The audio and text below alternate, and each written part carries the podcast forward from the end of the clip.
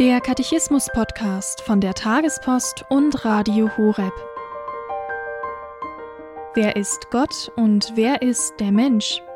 Das Kompendium, die Kurzfassung zum Katechismus der katholischen Kirche, gibt darauf Antwort.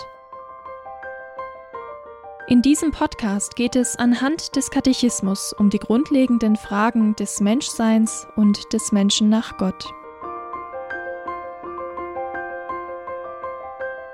Heute die Folge 129 über den Auferstehungskörper Jesu. Dazu hören wir Weihbischof Dr. Dominikus Schwaderlapp. Frage 129 des Kompendiums des Katechismus der katholischen Kirche widmet sich der Frage, in welchem Zustand befindet sich der auferstandene Leib Jesu. Die Auferstehung Christi war nicht eine Rückkehr in das irdische Leben, so heißt es in der Antwort. Sein auferstandener Leib ist derselbe, der gekreuzigt worden ist, und trägt die Spuren seines Leidens. Doch er hat bereits Anteil am göttlichen Leben und besitzt die Eigenschaften eines verherrlichten Leibes. Aus diesem Grund steht es dem auferstandenen Jesus völlig frei, seinen Jüngern in verschiedenen Gestalten zu erscheinen, wie und wo er will. Ich bin dem Apostel Thomas, der den zweifelhaften Beinamen der Ungläubige bekommen hat, sehr dankbar. Er war bei der ersten Begegnung Jesu nach seiner Auferstehung mit den Jüngern nicht dabei. Er war jemand, der mit beiden Beinen auf dem Boden stand. Wohl hatte er Mühe, dass sein Geist etwas mehr ist als nur der Boden, sondern dass er eben in den Himmel weist. Wie dem auch sei, er wollte es genau wissen und nannte direkt Kriterien, die tatsächlich zeigen, dass derjenige, dem die Jünger begegnet sind, wirklich der auferstandene Christus ist. Er möchte seine Wunden sehen und seine Hände in seine Seite legen. Er möchte ihn sehen und berühren. Und woran erkennt man Christus? Als denjenigen, der gekreuzigt worden ist.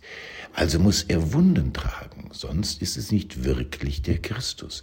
Es gibt keinen Christus ohne das Kreuz. Christus begegnet ihm und er zeigt ihm seine Wunden. Wir wissen nicht, ob er wirklich seine Hand in die Seite gelegt hat. Jedenfalls ist das erschütternde und wunderbare Bekenntnis des Thomas, mein Herr und mein Gott.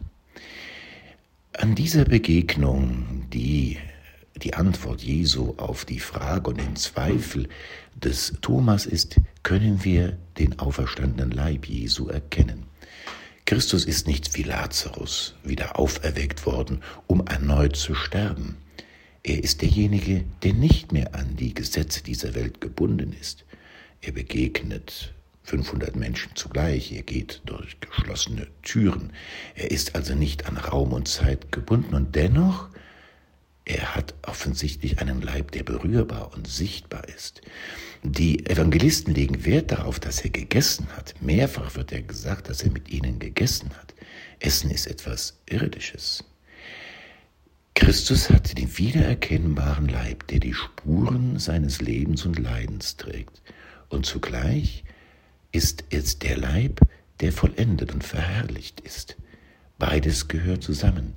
Die Auferstehung ist eine historische Wirklichkeit. Das Geschehen der Auferstehung lässt sich aber nicht allein mit den Kategorien dieser Welt erfassen. Sie zeigt und offenbart uns die Vollendung, auf die auch wir zugehen.